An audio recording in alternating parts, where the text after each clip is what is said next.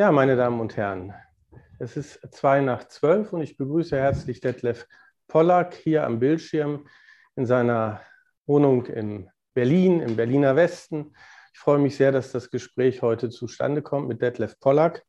Religion und Moderne, Religion in der Moderne und die Kirchen haben wir das mal genannt.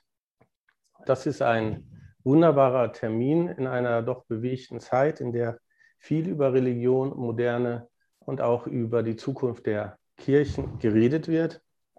In einem Interview, äh, das Detlef Pollack in der Neuen Züricher Zeitung pünktlich zu Weihnachten im letzten Jahr gemacht hat, äh, leitete ein, äh, ein Interviewer das so ein, 2022, das ist jetzt, also 2022 könnte das Jahr sein, in dem erstmals in der Geschichte Deutschlands weniger als die Hälfte der Menschen einer der großen Kirchen angehören werden ist ein eigentümliches Datum, so eine Wasserscheide, weniger als 50 Prozent. Es ist eindeutig, die Bedeutung des Christentums in Deutschland geht zurück. Aber das gilt nicht nur für Deutschland und auch nicht nur für Europa, sondern weltweit. Und Sie haben den Einladungstext gesehen, Missbrauchskrise, Corona und dergleichen Missbrauchsskandal in der katholischen Kirche lassen die Wellen hochgehen und das Vertrauen in die Kirche weiter drastisch zurückgehen. Anlass aber jetzt dieses Termins ist die Neuauflage dieses Buches. Religion in der Moderne, ein internationaler Vergleich von 2015 mit Görgeli Roster zusammen von Detlef Pollack geschrieben. Ein, ein Standardwerk, mittlerweile zweifellos von 542 Seiten. Es gab jetzt eine große Neuauflage überarbeitet. Die habe ich hier nur im Leitsordner. Diese Auflage wird 640 Seiten haben und ist gründlich überarbeitet und äh, deutlich umfangreicher und äh, wir werden darüber sprechen. Ich möchte vorab sagen, dass die Lektüre dieses Leitsordners, das sind sehr eng, enge Seiten, das hat einige Zeit in Anspruch genommen, das war für mich äh, trostreich und belehrend, auch in dieser Situation. Also im Moment erleben wir einen, einen, einen Dschungel auch an, an Äußerungen, an, an hoher berechtigter Kritik an der Kirche, aber auch an Empörung, die dann ab und zu nicht so berechtigt scheint. Wir erleben viele Unsicherheiten bei den Menschen in und außerhalb der Kirche. Und wir brauchen da etwas so wie jemanden, der auch eine, eine, eine kleine Lichtung in den Dschungel schlägt, auch von religiösen Bewegungen, Transformations- Formen. Und äh, mit jedem Kapitel, das ich da mehr gelesen habe, dachte ich, ja, da kann man viel lernen und es tut gut, das zu lesen. Es ist eine Anzahl an Länderstudien, es ist sehr stark äh, theoretisch unterfüttert. Man muss sich durch viele Seiten auch äh, lesen und darf sich dadurch lesen über den moderne Begriff, den Religionsbegriff, über äh, Theorieelemente zur Säkularisierungsthese und dann datengestützte Länderstudien. Das habe ich als sehr, als sehr tröstlich und belehrend empfunden, weil es eine undramatische Sorgfalt auch der Zahlen und der Theorie mittransportiert und sich sowas einstellt wie ein Filter, mit dem man mal auf Phänomene schaut und dann lernt man was. Man kann nicht sagen, da lösen sich die Probleme, aber man lernt was. Und daher jetzt ohne lange, längere Vorrede, aber doch schon als Begeisterung zu Beginn Warum eine zweite Auflage, lieber Herr Pollack? Ja, ich habe gemeinsam mit äh, Gergi Rosta äh, dieses Buch vor sieben Jahren geschrieben. Und äh, es kann nicht ausbleiben, gerade bei einem Buch, äh, Buch, was so stark empirisch und historisch angelegt ist, wie das meine und, und das unsere, dass man danach dann unzufrieden ist. Man sieht genau, wo die Schwachstellen sind, wo Dinge noch nicht so ganz genau empirisch belegt sind. Und das möchte man gerne ähm, verbessern, da möchte man nachsteuern.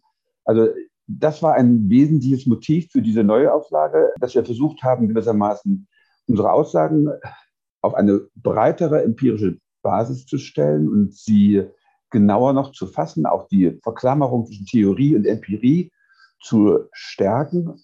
Aber es kommt noch ein weiteres hinzu, das war vielleicht sogar der unmittelbare Anlass. Wir haben in den letzten Jahren, in den letzten zehn Jahren, in vielen Ländern, die wir in unserem Buch als religiös relativ stabil und vital dargestellt haben, dramatische Prozesse der Entkirchlichung und Säkularisierung, also in den USA, in Italien, in Polen, in Irland, man könnte weitere Länder äh, aufführen, Ich bringe jetzt nur mal die USA als ein Beispiel.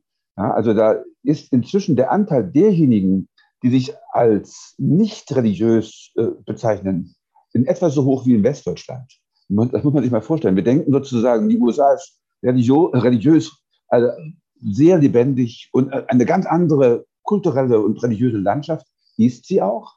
Ja, aber äh, sie nähert sich sozusagen an bestimmten Stellen den europäischen, den westeuropäischen Verhältnissen in großen Schritten an. Ähm, etwa ein Drittel der Amerikaner sagen, sie können mit Religion nichts anfangen, die haben keine Religion, no religion, ist dort sozusagen die Antwort.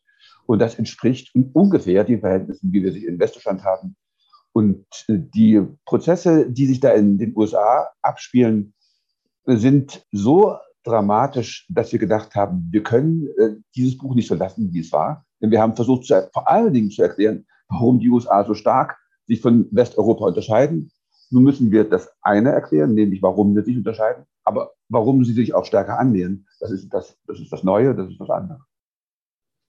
Es macht Ihr Buch aus, dass sehr häufig äh, Argumentationsstrategien benannt werden, die sich auch eingebürgert haben. Zum Beispiel die Frage Pluralisierung von Religion führt zu dem und dem. Pluralisierung führt zur Verlebendigung oder Pluralisierung qua Moderne führt eher zur Abnahme von Religion.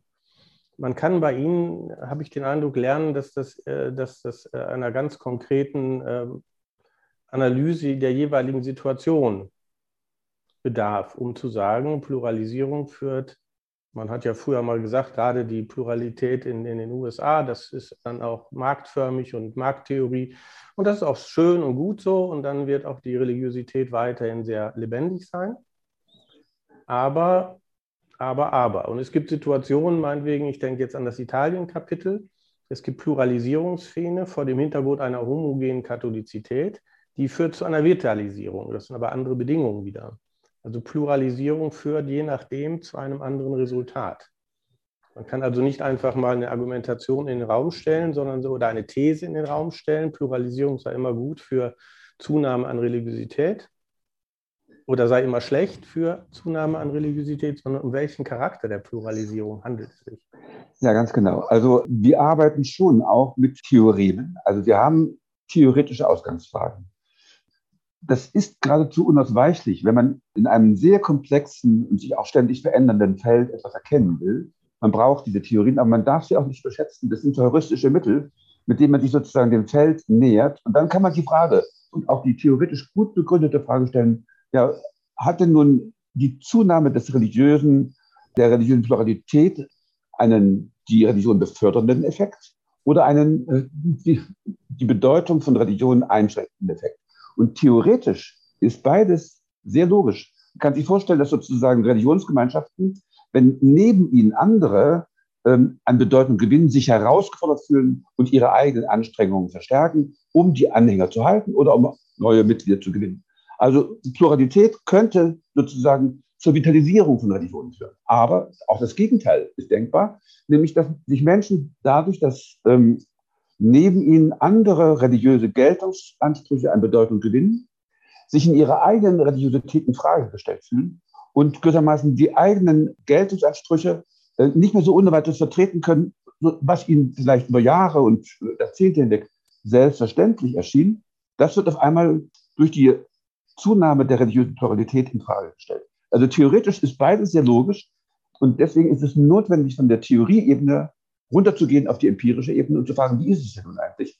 Und das ist eben tatsächlich mal so und mal so, abhängig gewissermaßen von den jeweiligen Konstellationen.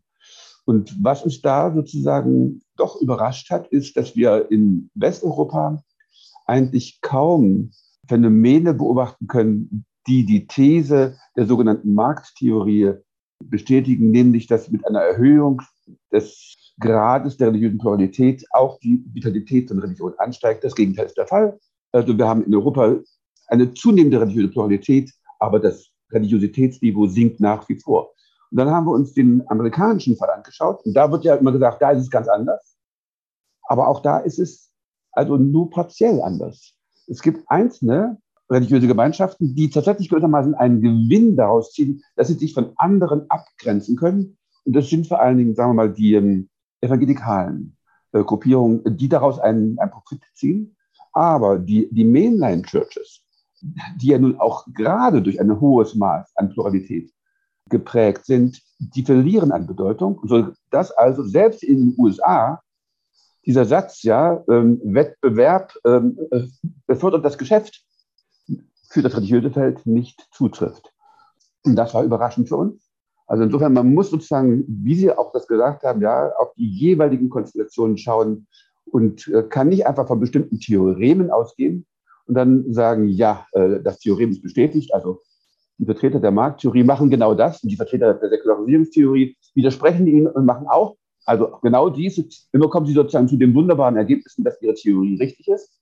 Aber das ist sozusagen der Versuch unseres Buches zu zeigen, diese Theoreme sind nicht einfach vollkommen falsch, aber nur im begrenzten Maße.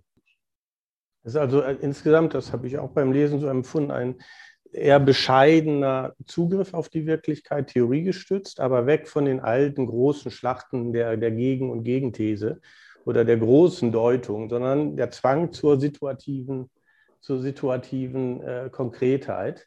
Ja, wenn ich das noch ganz kurz sagen darf, ja, weg davon, aber diese großen Schlachten stehen ständig im Hintergrund. Ja, natürlich. ja, also genau. Sie machen keine Globalgeschichte, Sie machen auch keine Geschichtsphilosophie, keine genau. Geschichtstheologie, aber Sie sind auch ein erklärter Feind, sage ich mal, aller konstruktivistisch-dekonstruktivistischer Miniaturpuzzelei, wo dann alles sozusagen im Kleinen aufgeht und man keine langen Aussagen mehr wagen kann. Die wagen Sie schon. Ja, Darum genau. müssen wir auch vielleicht jetzt äh, doch, weil man es sonst nicht versteht, eigentlich wollte ich es nicht so machen, aber Moderne und Religion. Also Sie haben also zwei große Kapitel vorgeschaltet, wo Sie uns irgendwie klar machen, was Sie unter Moderne verstehen und was Sie unter Religion verstehen. Mir ist bei Ihrem moderne Vorschlag aufgefallen, dass Sie natürlich die äh, Differenzierung der, der, der Bereiche, die klassische äh, systemtheoretisch, dann also die zwischen Recht, Wirtschaft, Ökonomie, Bildung und so weiter, aber dann auch noch die Konstitutionsebenen der Gesellschaft, also vom Personalen über die mittlere Ebene zur Gesellschaft insgesamt. Und Sie sagen, auch die differenziert sich und die, da wird die Spannung zwischen den Ebenen größer in der Moderne. Und das hat spezifische Folgen dann für diesen mittleren Bereich des Institutionellen. Also der, der, also jetzt mal auf uns gesprochen, Gewerkschaften, Kirchen, Parteien und so weiter, von Institutionen. Und da gibt es eine sich beschleunigendere Drift dieser Ebenen auseinander. Wenn man die drei Ebenen im Blick hat, also die Differenzierung der Systembereiche, die gesellschaftlich konstitutiven Ebenen, die sich auseinanderziehen, also das Persönliche und Gemeinschaftliche ist nicht mehr unmittelbar vermittelbar und es beschleunigt sich auf verschiedene Weise. Das ist jetzt eine Grunddrift der Modernen nach Pollack. Und die religiösen Menschen und Institutionen bewegen sich dazwischen. Habe ich das so ungefähr Ganz genau. Also das haben Sie ziemlich äh, äh, verstanden und, und, richtig wiedergegeben.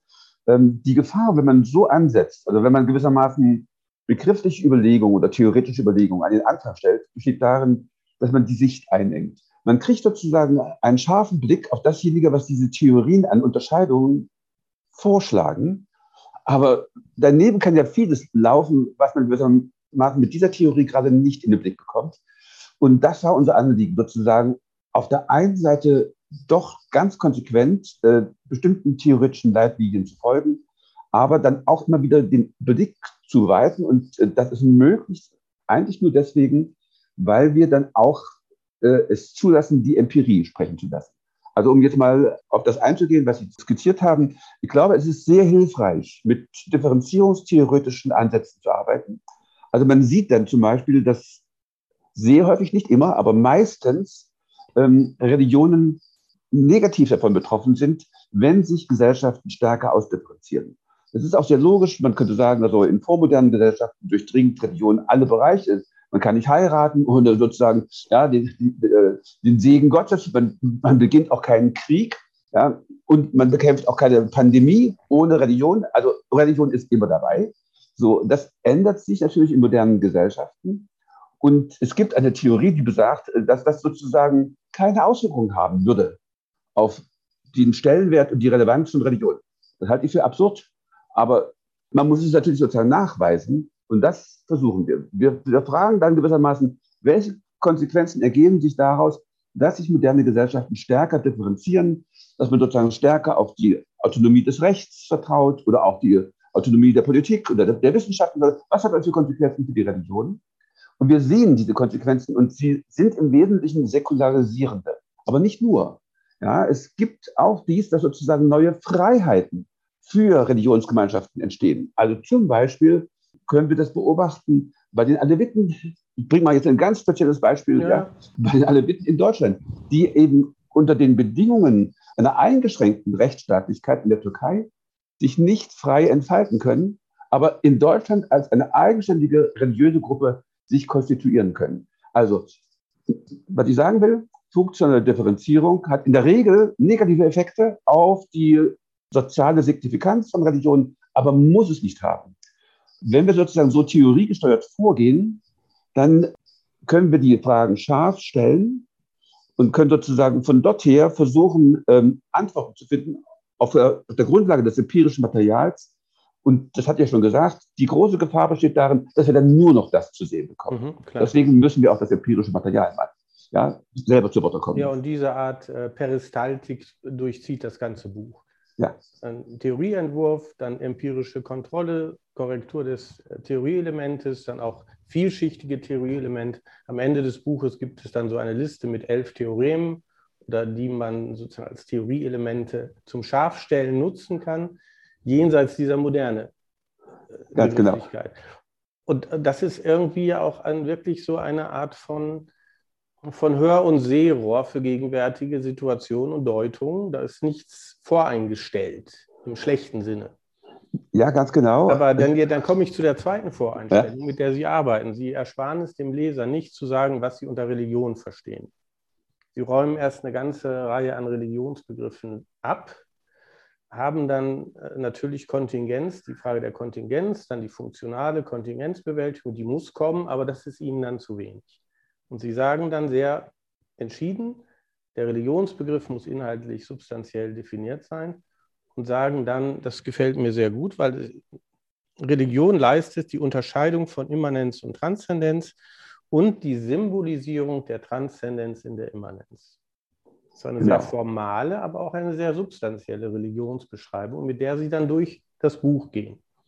Ganz genau, ja. Also wenn man empirisch arbeitet, dann braucht man sowas wie eine Arbeitsdefinition von Religion. Man kann sich dann nicht darauf äh, zurückziehen, dass man sagt, ich definiere das mal nicht und jetzt äh, fange ich mal an, über religiöse Wandlungsprozesse zu, zu sprechen. Dann weiß man nicht sozusagen, was sich da eigentlich wandelt. Und das ist auch, würde ich jetzt ähm, mal kritisch sagen, gegenüber meinen Kolleginnen und Kollegen, ein sehr typisches Instrument, um die Säkularisierungsthese zu, äh, zu, zu bestreiten, dass man sagt, ja, wir haben es doch nur mit einem Wandel der Form des Religiösen zu tun haben wir, ja. Aber wenn wir sozusagen religiöse Wandlungsprozesse ähm, wirklich erfassen wollen, dann brauchen wir auch eine begriffliche Grundlage, damit wir wissen, also genauer abschätzen können, was sich wirklich gewandelt hat. Also ich sage es mal ein bisschen schärfer.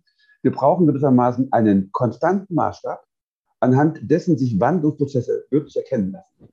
Und das haben Sie jetzt schon gesagt. Also wir arbeiten da mit der Unterscheidung von Immanenz und Transzendenz und mit der sozusagen dazu querliegenden Unterscheidung zwischen ja, dem Profanen und dem Heiligen. Sie haben von der Symbolisierung der Transzendenz in der Immanenz gesprochen. Also da sind sozusagen zwei Unterscheidungen aufeinander bezogen.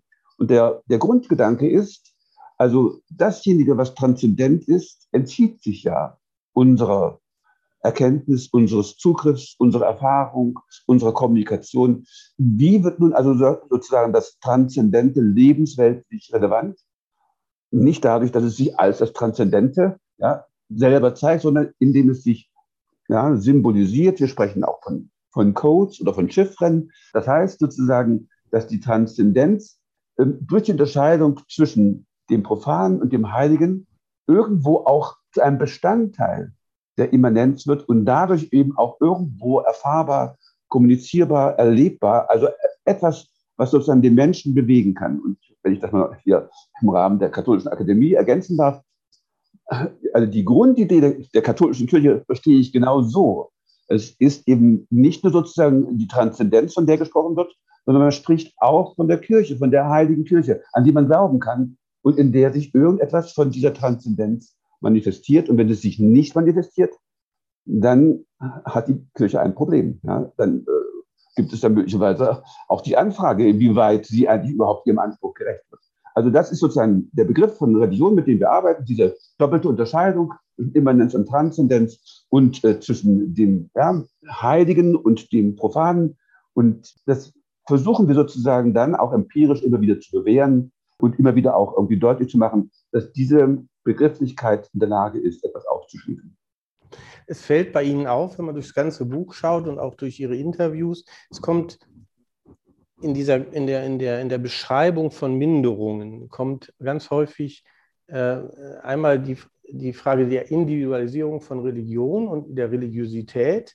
Da äh, haben Sie auch so eine, so, da gibt es viele Stellen, wo Sie dann darauf hinweisen, dass, äh, wo, wie steht es da eigentlich mit dem Counterpart des Institutionellen oder die Verflüssigung von Transzendenz im individuellen, äh, beliebigen Transzendenten oder die Verflüssigung von Transzendenz, wenn die Bestimmungen des Transzendenten etwas fader, blasser werden. Also der, bei dem Gegenstand personaler Gottesbegriff glaubt noch jemand an einen personalen Gott, der stark bestimmt ist als personaler oder weniger bestimmt als, als eine, eine göttliche Ordnung.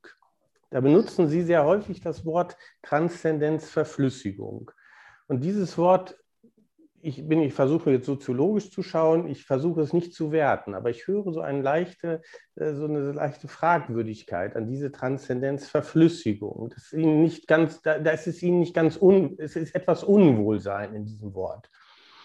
Also da ist, das ist irgendwie ein Unwohlsein. Ja, ich möchte es natürlich äh, nicht äh, äh, wertend verstanden äh, wissen. Es soll schon eine Beschreibung sein. Und vielleicht kann ich mal die Beschreibung an den Anfang stellen. Und da kommt möglicherweise dann doch noch eine, eine Wertung mit ins Spiel, die aber natürlich nicht intendiert ist, die ich gerade vermeiden will. Also was meine ich mit dieser Transzendenzverflüssigung? Ich meine damit, dass viele Menschen sich nicht dazu verstehen können, auch wenn sie mit der Kirche nicht viel anfangen können, wenn sie mit den Dogmen nicht viel anfangen können, sich selber als religiös oder als Atheisten sogar zu verstehen. Mhm. sie sagen, ja, ich glaube schon an irgendwas, aber sie können es oft gar nicht so genau bestimmen. Und äh, wir können das auch empirisch fassen. Also früher haben die Menschen, vor allen Dingen, wenn sie an Gott geglaubt haben, gesagt, sie glauben an einen persönlichen Gott, der in ihr Leben eingreift, zu dem sie sich auch zu rechtfertigen haben. Also das ist sozusagen die biblische Vorstellung von Gott. Heute in allen westeuropäischen Ländern, auch natürlich in Westdeutschland, äh, in Osteuropa, in den USA ist es anders, aber in allen westeuropäischen Ländern sagen die meisten, die an Gott glauben, und das ist ein, nach wie vor eine Mehrheit, die an Gott glaubt, ja, ich glaube an eine höhere Macht. Und das ist für mich sozusagen ein Hinweis für diese Verflüssigung. Diese höhere Macht, kann die wirklich handeln? Hat die eine Relevanz für unser Leben? Ist das etwas, was ich mir vorstellen kann? Oder ist das sozusagen so eine Art Schwundstufe? Das ist jetzt schon wieder ein bisschen wertend, ja. Ähm, das, das ja, da, da rutscht man schon so rein. Man rutscht so. da rein, ganz genau. genau. Und ähm, ich will das natürlich nicht. Ähm, aber ich will es beschreiben als sozusagen eine Art vage Religiosität, die sich sehr stark an das anlehnt, was bisher konventionell und traditionell unter christlichem Glauben verstanden wurde. Und man könnte jetzt denken, okay, ja, diejenigen, die sagen, also ich glaube da an eine höhere Macht, haben sozusagen einfach ein anderes Gottesbild und äh, bauen ihre Religiosität mehr individuell auf und denken mehr an Spiritualität. Und äh, meine Vermutung ist, und das zeigt sich eben auch in den Daten, dass diese Art von einer vagen Religiosität, ein Kollege von mir, David Wohl, spricht von Fuzzy Fidelity, von dieser, dieser vage Religiosität, dass das sozusagen eher eine Unbestimmtheit ist, die sozusagen zwischen einer konventionellen Religiosität und der Achreligiosität hin und her geht und sich sozusagen zu beiden nicht verstehen kann so eine, man könnte sogar sagen, so eine Art Übergangsstufe, die zu unterscheiden ist von einer sehr wohl auch beobachtbaren Individualisierung des Religiösen, wo man sozusagen selber eine religiöse Entscheidung trifft. Und das Typische dieser vagen Religiosität, ja, dieser Verflüssigung von Transzendenzvorstellungen besteht darin, dass sie oft wenig Relevanz für die persönliche Lebensgestaltung hat. Also das ist ja der Vorzug solcher großen empirischen Untersuchungen, da kann man sozusagen Religiosität, religiöse Vorstellungen ins Verhältnis setzen zu anderen Lebensbereichen. Wie stark bestimmt eine, ein, ein, ein, ein Typ von Religiosität die Art und Weise, wie wir unsere Kinder erziehen wollen. Und man sieht, dass diese vage Religiosität kaum einen Effekt hat, einen viel geringeren Effekt hat auf die Kindererziehung zum Beispiel oder auf politische Einstellungen als die konventionelle Religiosität. Und deswegen würde ich sagen, geht dieses vage Gottesbild einher auch mit, einem, mit einer Relevanzzurücknahme, mit einem, mit einem Rückgang der Relevanz von Religion schlechthin. Und um ein letztes Argument zu bringen, in den USA ist es, das ist eben in den USA anders. Ja, da haben wir ein viel stärker personales Gottesbild. Das geht auch zurück. Ja, sozusagen parallel zur Säkularisierung ändern sich auch die Gottesbilder in den USA. Aber dort sind es immer noch Mehrheiten, die an einen personalen Gott glauben. Und das ist auch eine Erklärung dafür, warum man ja, diesem Gott für sein eigenes Leben so viel zutraut und meint, ja, äh, ich muss mich eines Tages vor Gott rechtfertigen. Und ähm, was Gott sozusagen über mein Leben sagt, das hat für meine Lebensgestaltung einen Einfluss. Und da ist sozusagen Gott viel stärker als eine Größe gedacht, die in unserem Leben, in unserer alltäglichen Lebensgestaltung eine Rolle spielen soll und uns beeinflussen kann. Also starke religiöse Individuen wären Individuen, die auch mit einem konturierten, bestimmteren Transzendenzvorstellungen arbeiten. Die können dann auch mal kippen in Dualismen, die ganz fürchterlich sind, aber die Gerichtsvorstellung in einer theologisch, sagen wir mal, zivilisierten Form mit sich zu tragen als Individuum, äh, könnte auch zur Ausbildung starker religiöser Individualität in einem förderlichen Sinne führen. Ja, das ist ja auch ganz logisch, finde ich. Ja, genau. Ja, aber also, das ist viele, viele, äh, Sie sagen, das ist logisch, aber viele Menschen glauben, dass, also ein Satz, den Sie irgendwo gesagt haben oder geschrieben haben, ist der, dass, dass, dass, dass diese vage Religiosität noch nicht religiöse Individualisierung meint, weil möglicherweise das Individuelle, an dem uns immer so viel liegt, dass wir leicht übersehen, dass es doch ein Widerlager braucht und sei es nun ein, ein bestimmtes Transzendentes oder sei es eine starke Institution, welcher Art immer, das kann dann wieder brechen. Also Übermächtigungsthese, also unsere katholische Kirche hat sicher ein Übermächtigungsproblem in Richtung Autonomie. Also das deute ich jetzt nur mal an, aber das ist da eine Art von widersprüchlicher Dynamik gibt, für die ja. man ein Gespür bekommt, wenn man mal ihren Spuren folgt. Ja, also ich finde das äh, genau, so würde ich das auch formulieren. Und das, äh, ich würde sagen, das ist deswegen logisch, weil wenn man sozusagen Transzendenz als etwas ansieht, was selber agil ist, was möglicherweise sogar äh, dualistisch gedacht wird, wo es also gute und böse Mächte geben kann, ja, dann ist das klar sozusagen, dass man in diesen Spannungsverhältnissen sich selber in seinem Leben irgendwo positionieren muss, damit umgehen muss. Das hat sozusagen eine Dynamik für die, für die eigene Lebensführung.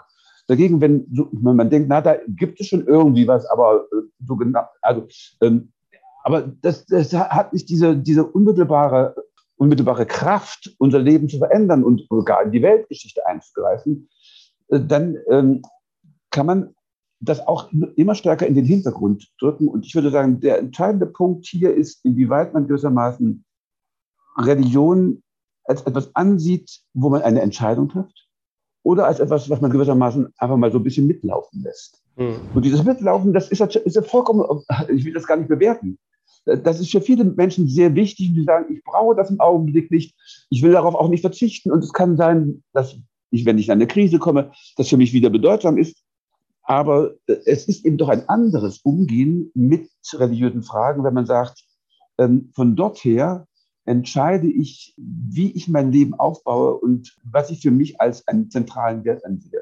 Ja. Und bei dieser äh, ja, vagen Religiosität ist sozusagen die Bedeutung von Religion einfach viel stärker zurückgekommen. Wir müssen jetzt, jetzt müssen wir auf die Kirchen kommen, denn in der aktuellen Situation ringen ganz viele Menschen in und außerhalb der Kirche mit der Zukunft der Kirche. Sie haben in einem, einem Interview gesagt, äh, auch zu dem Missbrauchsskandal, angesichts des Missbrauchsskandals, das Ganze der katholischen Kirche steht auf dem Spiel. Das ist natürlich ein, ein, ein starker, starker Satz. Ich will mal anfangen, weil Sie auch empirisch arbeitender Religionssoziologe sind, mit einfach mit Zahlen, die Kirchenaustrittszahlen. Also wenn man sich die anschaut, in den letzten Jahren, 2010 explodieren sie, da war die, die Offenlegung hier in Berlin, Pater Mertes, alle Eingeweihten wissen das, dann gingen sie explodierend nach oben. Dann gab es eine Phase, wo die Austritte bei Protestanten und Katholiken relativ ähnlich waren. Das hat sich dann auch weithin gehalten. Dann gab es Ausschläge 2014, 2019, was ich jetzt finden konnte. Und jetzt aktuell angesichts der letzten äh, Präsentation der Missbrauchsstudie in, in, auch in München und fortfolgende, wenn man ins Internet guckt, dreimal so viel treten aus in bestimmten Zeiträumen in München, in Köln und so weiter und so fort. Solche Zahlen sind dramatisch. Das ist jetzt auch nur die Oberfläche einer Zahlenbeschreibung. Also die Leidenschaft im Bearbeiten dieses Missbrauchsskandals und der Kirchenreform, die aktuell die Menschen auch mitbringen und miteinander streiten lässt. Darüber werden wir noch reden. Aber was sagen solche Zahlen? Was sagen ja. solche Zahlen? Also ich nehme an, der Soziologe sagt, jetzt schauen wir mal, die Amplituden, die hauen ab, aber es gibt eine auch so eine Grunddrift, jetzt kann ich mich beruhigen mit dem Soziologen. Aber ich will mich nicht beruhigen. Ich will schon die Leidenschaft der Diskussion drin lassen. Ja, also das, das Erste, was ich sagen muss, wenn wir auf diese Zahlen schauen, ich glaube, derjenige, der diese Zahlen noch nie gesehen hat, wird zunächst mal von der, von der Kleinheit dieser Zahlen überrascht sein. Also im Jahre 2009, bevor die Missbrauchsskandale so bekannt wurden, ähm, sind 0,5 Prozent der Kirchenmitglieder aus der katholischen Kirche ausgetreten. Im Jahre 2010, als die Missbrauchsfälle öffentlich breit diskutiert wurden und es sozusagen auch viel Empörung darüber gab, ist die Austrittsrate von 0,5 Prozent auf 0,73 Prozent gestiegen. Wenn man jetzt nur diese Austritte betrachtet, dann sagt man, aha, also um die Hälfte angestiegen. Das wirkt sehr viel, aber man muss bedenken, es sind sozusagen eigentlich erstmal relativ kleine Zahlen. Der Kirchenmitgliederbestand ist genauso stark und wahrscheinlich sogar stärker dadurch bedroht, dass die Eltern ihre Kinder nicht mehr taufen lassen. Also Menschen, die in der Kirche sind, ihre Kinder nicht mehr taufen lassen und sie nicht mehr christlich erziehen. Das ist sozusagen ein schleichender Prozess der Entkirchlichung, der wenn man jetzt sozusagen das in absoluten Zahlen versucht zu messen, wahrscheinlich bedeutsamer ist als die Kirchenaustritte. Und dann nochmal eine kleine äh, äh, sozusagen Relativierung dieser Dramatik der Kirchenaustrittszahlen. Die Kirchenaustrittszahlen aus der evangelischen Kirche liegen konstant über die ganzen Jahrzehnte hinweg über der Kirchenaustrittsrate der katholischen Kirche. Und das muss einem doch zu denken geben, dass sozusagen, obwohl sozusagen gerade die katholische Kirche, und ich finde das auch wirklich also ganz ernst zu nehmen und ganz dramatisch, ja, wo die katholische Kirche wirklich von den Skandalen ge gebeutelt ist, gibt es sozusagen nach wie vor eine höhere Austrittsbereitschaft innerhalb der evangelischen Kirche im Vergleich zur katholischen Kirche. Was will ich damit sagen? Ich will damit vor allen Dingen auf eines hinweisen. Wir haben es bei den Prozessen der Entkirchlichung und der Säkularisierung um sehr lang wirkende Prozesse zu tun. Also Prozesse, die sozusagen über Jahrzehnte und Jahrhunderte ablaufen, wo viele Faktoren hineinspielen. Und das ist möglicherweise, äh, das soll jetzt keine Verharmlosung sein, aber es ist möglicherweise tatsächlich, wie Sie es auch am Anfang gesagt haben, eine Art Trost, dass man, wenn man auf die Austrittszahlen schaut, dann kann man beobachten, dass die Austrittszahlen aus der evangelischen Kirche und der katholischen Kirche vollkommen parallel laufen, obwohl sozusagen die kirchliche Situation ganz verschieden ist, die Theologie ganz verschieden ist, das Kirchenbild ein ganz verschiedenes ist. Also die Kirchen sind sozusagen von diesen Auszahlen gleichermaßen und auch in Form von gleichartigen Mustern betroffen. Oder anders ausgedrückt, die Kirchen haben viel weniger die Möglichkeit, auf ihr eigenes Schicksal einen Einfluss auszuüben, als das gewissermaßen in dieser öffentlichen Diskussion unterstellt wird. Und ich gehe noch einen Schritt weiter. Die katholische Kirche kann sich reformieren und reformieren und reformieren. Und sie kann sozusagen zeigen, wie wandlungsfähig sie ist. Und trotzdem wird dieser Abwärtstrend ganz gewiss nicht gestoppt werden können. Oder anders gesagt, äh, die Kirchen haben einen gewissen Einfluss auf die Mitgliederbindung, aber da spielen auch noch ganz andere Faktoren eine Rolle. Individualisierung, Modernisierung, Wohlstandsanhebung, Pluralisierung, Erhöhung des Komplexitätsniveaus moderner Gesellschaften, darüber können wir gerne sprechen. Ja. Ähm, ganz andere Faktoren spielen eine Rolle und man sollte sozusagen die Steuerungsfähigkeit der Kirchen, was den Mitgliederbestand angeht, was ihre Bindungsfähigkeit angeht, nicht überschätzen. Ja, aber ob ich das mit dem Trost meinte, wenn ich jetzt, also ich, es tröstet mich nicht, dass, dass genauso viele Evangelische austreten wie aus der katholischen Kirche und wenn es mal bei uns mehr sind oder weniger und so eine gemeinsame Drift und es tröstet mich vielleicht schon die Einsicht in, dass ich Dinge steuern kann und andere eben auch nicht. Aber der, der, die Leidenschaft, in der im Moment in unserer Kirche gestritten wird über die Form der Kirche, also die ist für mich, also ich will mal so anfangen, also ich habe den Eindruck, das schreiben Sie ja auch an einigen Stellen, die Leidenschaft, mit, mit der bei uns in der Kirche gestritten wird, von denen, die eigentlich austreten wollten. Wir haben diese große Austrittsdebatte im Moment. Also ich sage mal, die Mehrheit derjenigen, die äh, die Kirche für ihre derzeitige Gestalt, die katholische, kritisieren, haben eine unglaubliche Kirchenbindung. Das schreiben Sie ja mehrfach in Ihren Dingen. Und das, äh, das, das erfüllt mich mit Widersprüchen und Traurigkeit, aber noch nicht so richtig mit Trost, weil ich noch nicht die Lösung habe oder die wird es vielleicht auch nicht geben. Aber ich muss diesen Widerspruch aushalten, dass wir auch in der Kirche äh, diese Fraktionen haben, die wir im Moment haben und die ziemlich ungebremst aufeinander krachen. Ja, ich weiß auch nicht, ob das wirklich ein Trost ist. Ich finde nee. auch, da haben Sie vollkommen recht. Das ist kein Trost. Da Nein, kann ich mich nicht darüber trösten, Nein. dass jetzt in einer anderen ähm, ähm, Konfession die Kirchen auszuzahlen ähnlich sind, sondern ja. es ist die Frage, die Sie ja auch in einem Interview gemacht haben. Ich kann mir keine katholische Kirche vorstellen, die sich nicht über ihren Anspruch auf Heiligkeit definiert. Wenn Sie jetzt als protestantischer Theologe und Religionssoziologe so einen Satz sagen, ähm, habe ich aber doch die Frage, wie sieht das dann mit dieser Heiligkeit denn aus in, in der eigenen Kirche? die Sakramentalität, Priesteramt und so weiter und so fort. Ja, also das ich würde ich sagen, gehört zum Kernbestand unserer, unserer Kirche und äh, die Debatte darüber passiert ja im Moment. Ja, und dann wäre ich an dem Punkt, wo Sie sagen, da ist mir hilfreich Ihr Religionsbegriff, der sagt, Religion leistet die Unterscheidung von Immanenz und Transzendenz und dann aber eben auch die Symbolisierung von Transzendenz in die Immanenz hinein. Und ich würde sagen, als Katholik ist es das Sakrament, das diesen Vollzug symbolisiert. Also es ist tendenziell noch was anderes. Aber ja. das, wenn ich Ihren, Ihren Beobachtungen äh, folge, das ist genau der Punkt. Wie verstehe ich jetzt Sakramentalität? Das kann, können, müssen wir nicht jetzt äh, sagen, aber ich glaube, da, da ist der große Punkt, um den im Moment leidenschaftlich gestritten wird was diese sakramentale Gestalt der Kirche meint. Sie ja. ja. Ich würde gerne zwei Sachen sagen wollen.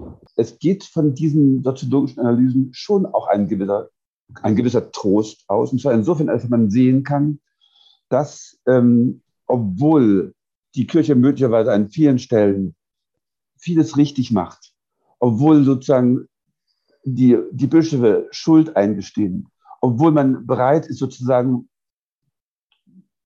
äh, zu erkennen zu geben, dass man umkehren möchte, obwohl es sozusagen prächtige Priester, Bischöfe, Pfarrerinnen in der evangelischen Kirche und so weiter gibt, obwohl das alles der Fall ist, gibt es eben doch viele Faktoren, die die Kirche nicht beeinflussen kann und denen die Kirche ausgesetzt ist. Also da würde ich schon sozusagen an dieser Trostfunktion der Soziologie festhalten wollen. Aber Sie machen jetzt sozusagen einen Punkt auf mit der Frage nach der Heiligkeit und nach der Sakramentalität, der wirklich in meinen Augen in das Herz ähm, der katholischen Kirche hineinfasst. Ich habe das immer bisher so aufgepasst, dass von Anfang an, seit der frühen Christenheit, ein Grundgedanke ja, der Verkündigung war, das Reich Gottes wird kommen, aber es ist jetzt schon angebrochen. So, und dieses jetzt schon angebrochen heißt ja, irgendwo muss es auch erfahrbar sein. Irgendwo muss der Reich Gottes sozusagen in die Herzen der Menschen kommen. Ja.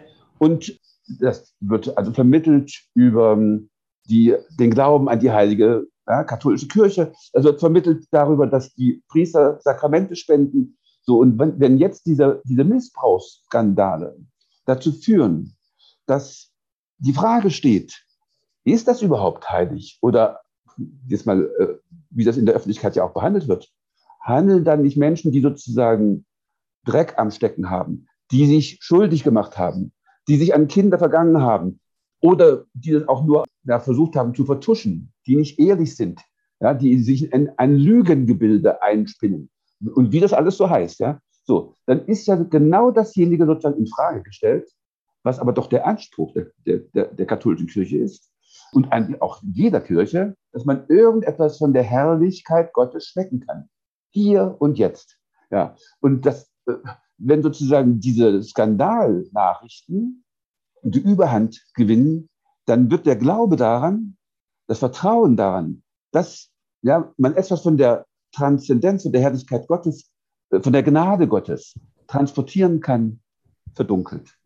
Und es ist dann tatsächlich ausgesprochen schwer, das, worum es aber geht, ja, diese Vermittlung ja, äh, zwischen Transzendenz und Immanenz, äh, zwischen dem Unfassbaren und dem Fassbaren noch zu leisten. Und äh, in meinen Augen ist insofern tatsächlich sozusagen die Grundsubstanz der katholischen Kirche durch diese Missbrauchsdiskussionen angegriffen. Und es gibt, da schreiben Sie ja auch wirklich keine Alternative, als Buße zu tun, umzukehren und die Schuld, die man auf sich geladen hat, auch wirklich zu bekennen.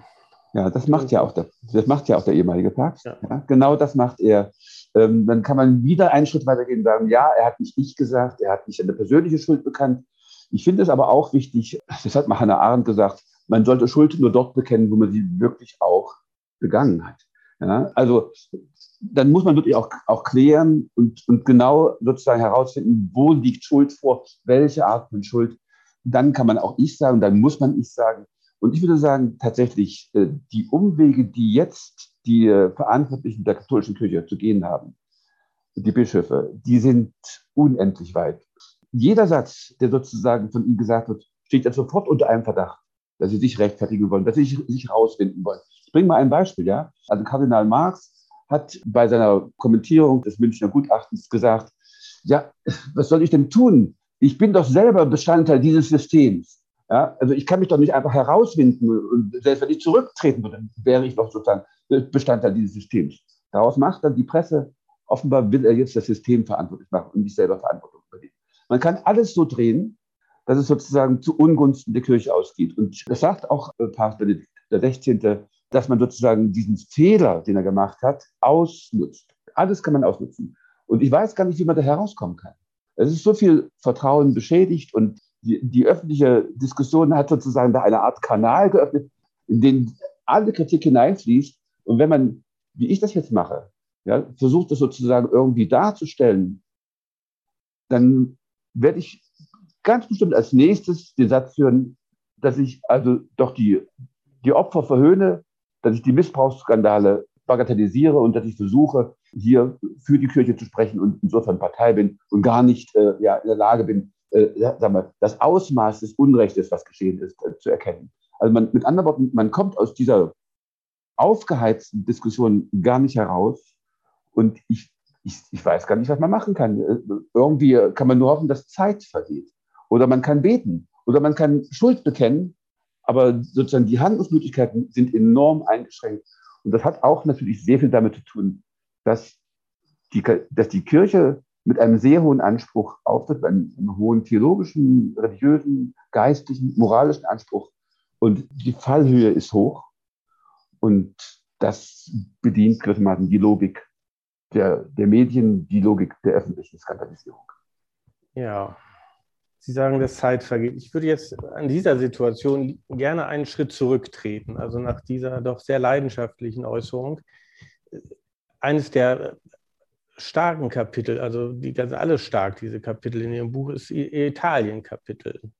Also man sucht ja händeringend nach Vitalisierungsmotiven. Sie sagen, also Sie sind ja eigentlich ein klassischer Säkularisierungstheoretiker, eigentlich mit einem scharfen Blick für alle Minderungserfahrungen. Aber Ihr Buch ist ganz anders. Es zeigt Minderungserfahrungen, große Driften, wo man nichts machen kann und auch Vitalisierungsmomente. Und dann gleichzeitig wieder die Drift nach unten bei Italien. Bei Ihrem Italien-Kapitel schreiben Sie, also viel wird ja demnächst auch, darum komme ich jetzt auf Italien, auch daran hängen für unsere Kirche, wie unsere Kirche in, in Deutschland, sage ich mal, die, die katholische Kirche in Deutschland mit der katholischen Kirche in Rom ins Gespräch kommt. Und über Italien kann man bei Ihnen lernen, das war bis 2000 eine sehr vitale Sache auch. Das hing ein bisschen damit zusammen, dass diese verschiedenen Ebenen, diese Konstitutionsebenen, die Pluralität dieser katholischen Kirche in Italien, die uns fremd ist, irgendwie ein merkwürdiges Miteinander von Hierarchie und charismatischen Bewegungen, sozialen Bewegungen, Sant'Egidio, was weiß ich nicht alles, gehabt hat. Aber dann diagnostizieren sie auch äh, irgendwie unbestechlich, wie sie an dem Punkt sind, eben auch den, den, den, den Abbruch, den die Religiosität in Italien, diese vitale Religiosität auch erfahren hat seit 2000, wenn ich das so richtig sehe. Bis 2000, so zwischen 1980 und 2000, war das für Westeuropa ein eigentümlich vitales Konstrukt, sage ich mal. Aber nach 2000 geht das runter und dafür machen Sie auch zum Beispiel die Veränderung des Familienbildes verantwortlich. Sie haben es schon angedeutet, die Weitergabe des Glaubens zwischen den Generationen ist ein Riesenproblem. Also es ist nicht jetzt, jetzt, dass es abbricht, sondern es geht nicht in die Generation weiter. Und diese merkwürdige Politisierung von Religion, die wir in Italien erleben. Stichwort Salvini. Schon wieder so eine merkwürdige Melange aus Motiven. Vielleicht noch, vielleicht noch dazu von Ihnen ein paar Sätze zu Italien oder was Sie da entdeckt haben. Ja, also in Italien gibt es sozusagen zwei Zäsuren, äh, die man ins Auge fassen muss, also zu denen sich die ähm, Vitalität des Katholizismus in Italien abgeschwächt hat. Das ist einmal in den 50er Jahren und es hängt da sehr stark mit dem Aufbruch der Gesellschaft zusammen, also mit der Erhöhung des Wohlstandsniveaus, äh, mit einer erhöhten Mobilität, damit sozusagen das, das Bildungsniveau ansteigt. Das sind die Prozesse, die wir alle kennen aus den anderen westeuropäischen Ländern. Da haben wir sozusagen das erste Mal einen Rückgang. Und dann ist tatsächlich, wie Sie auch das beschrieben haben, erstaunlich, dass in den 70er, 80er, 90er Jahren äh, der italienische Katholizismus im Grunde relativ stabil bleibt. Und das, die, das wäre die erste Frage. Woran liegt das?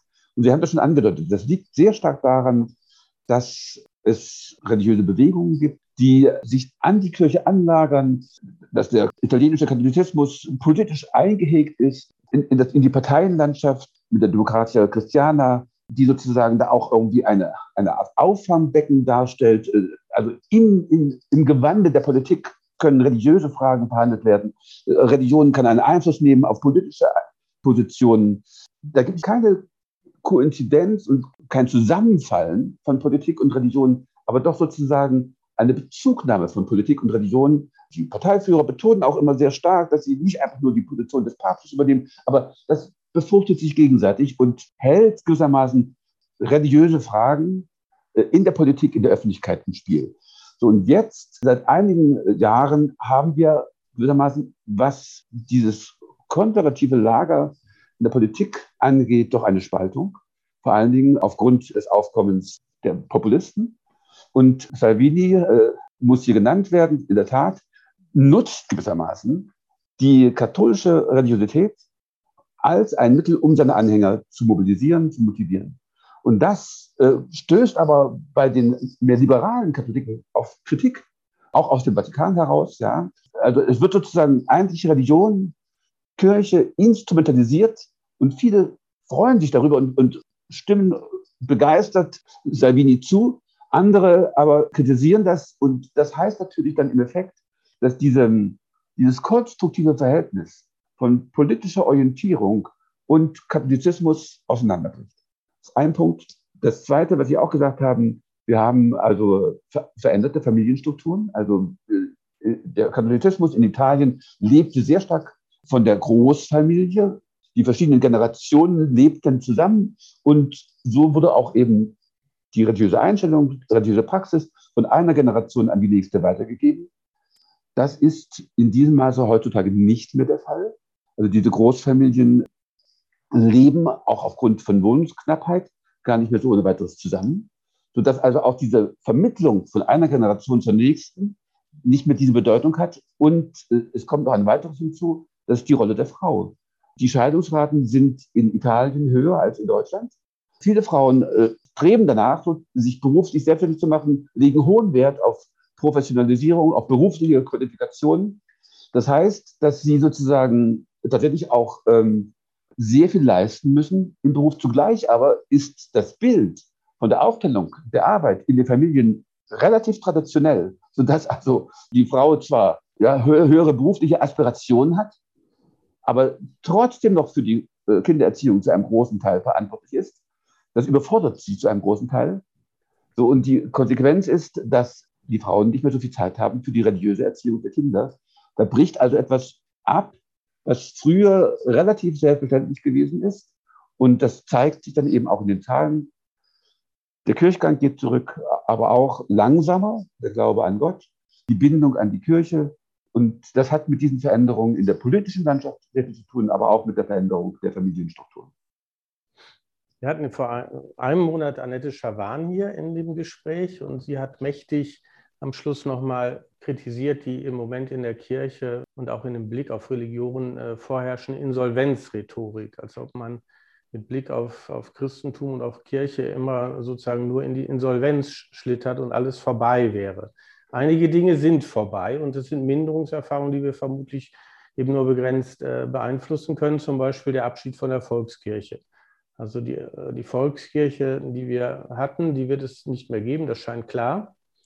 Aber diese Insolvenzrhetorik, ist, ist Ihre Art von Soziologie auch ein Gegenmittel gegen Sentimentalität, Kulturpessimismus, so eine Art, ähm, ja, wie soll man sagen, auch jetzt, also es ist jetzt nicht mehr, wie es früher war mit der, mit der Kirchenbindung und, und, und dergleichen Dinge mehr, das ja gerade nicht, sondern Sie stellen es fest und es gibt auch ein Mehr an Freiheiten jenseits der Kirche. Und darin ist auch vieles an, an, an guter religiöser Energie, sage ich mal, und an vielem hingekommen. Das ist ja auch so eine Figur. Aber gleichzeitig bedauern sie auch immer ein bisschen dieses, äh, wenn es denn ganz frei ist vom institutionellen Rahmen, dann hat es auch eine Art von Beschädigung des Autonomen, der Freiheit. Und, und wir kommen aus dieser, ich sage es jetzt mal, Widersprüchlichkeit nicht raus. Wir können sie versuchen zu beschreiben und uns entsprechend zu verhalten und auch darüber zu streiten, wie es jetzt im Einzelnen ist, aber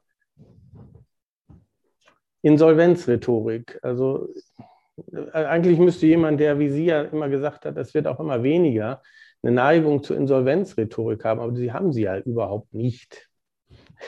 Ja. Also Sie machen, also, Sie machen schon die Bilanz. Sie ja, machen eine Bilanz ja, auf. Ja, ich, mache, mache, ich versuche sozusagen äh, zu beobachten und so genau wie möglich zu analysieren.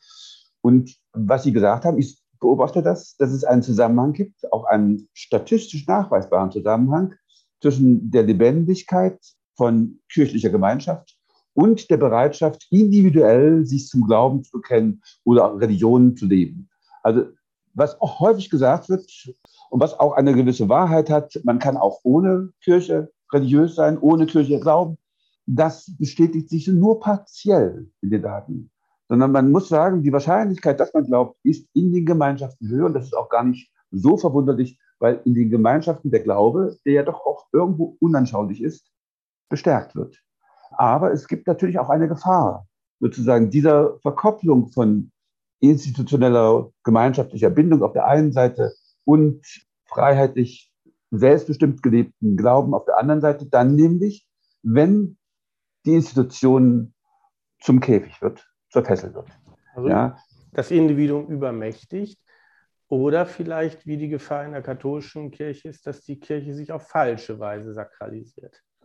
Genau. Und ich finde aber auch, dass die Kirchen da schon sehr viel getan haben. Das wird im Augenblick nicht so wahrgenommen, aber auch die für die katholische Kirche gilt, dass seit dem Zweiten Vatikanischen Konzil doch das Vertrauen in die Mündigkeit des Gläubigen sich stark verändert hat und erhöht hat. Also ich weise nur darauf hin, dass im Zweiten Vatikanischen Konzil die Religionsfreiheit akzeptiert worden ist. Das heißt sozusagen, dass dem Einzelnen zugetraut wird, selber über seine Religion zu bestimmen. Und ich würde einen Gedanken vielleicht, jetzt, wir kommen so langsam ans Ende, glaube ich, äh, unserer äh, Diskussion, ich würde gerne einen Gedanken stark machen. Die Institution kann zur Fessel werden, aber sie ist auch ein Ermöglichungsraum.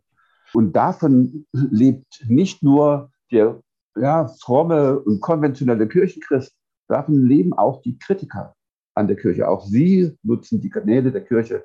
Auch sie äh, sozusagen profitieren davon, dass die Kirche so viel Infrastruktur bereitstellt, wie das der Fall ist. Herr Professor Pollack, vielen Dank für das sachliche, leidenschaftliche, tröstliche auch, nicht in allen Punkten tröstliche und auch belehrende Gespräch. Sie sind ja in, in Münster auch Professor. Ich muss gerade die ganze Zeit, als ich auf diesen Leitordner gucke, an Arnold Angenent denken, unseren Kirchenhistoriker, der mir mal gesagt hat, denken Sie immer daran, dass, das, dass Sie auch dicke Bücher lesen müssen, um Dinge zu verstehen. Im März erscheint Ihre zweite Auflage. Lieber Herr Poller, ganz herzlichen Dank für das Gespräch. Ich möchte es nicht versäumen, mich bei Ihnen zu bedanken und vor allen Dingen dafür, dass Sie die Mühe auf sich genommen haben, dieses dicke Werk wirklich zu lesen. Es war auch in den Fragen zu spüren, dass Sie sich da durchgekämpft haben. Ganz herzlichen Dank für die Einladung zu dem Gespräch und auch nochmal besonderen Dank dafür, dass Sie sich mit meinem Werk beschäftigt haben.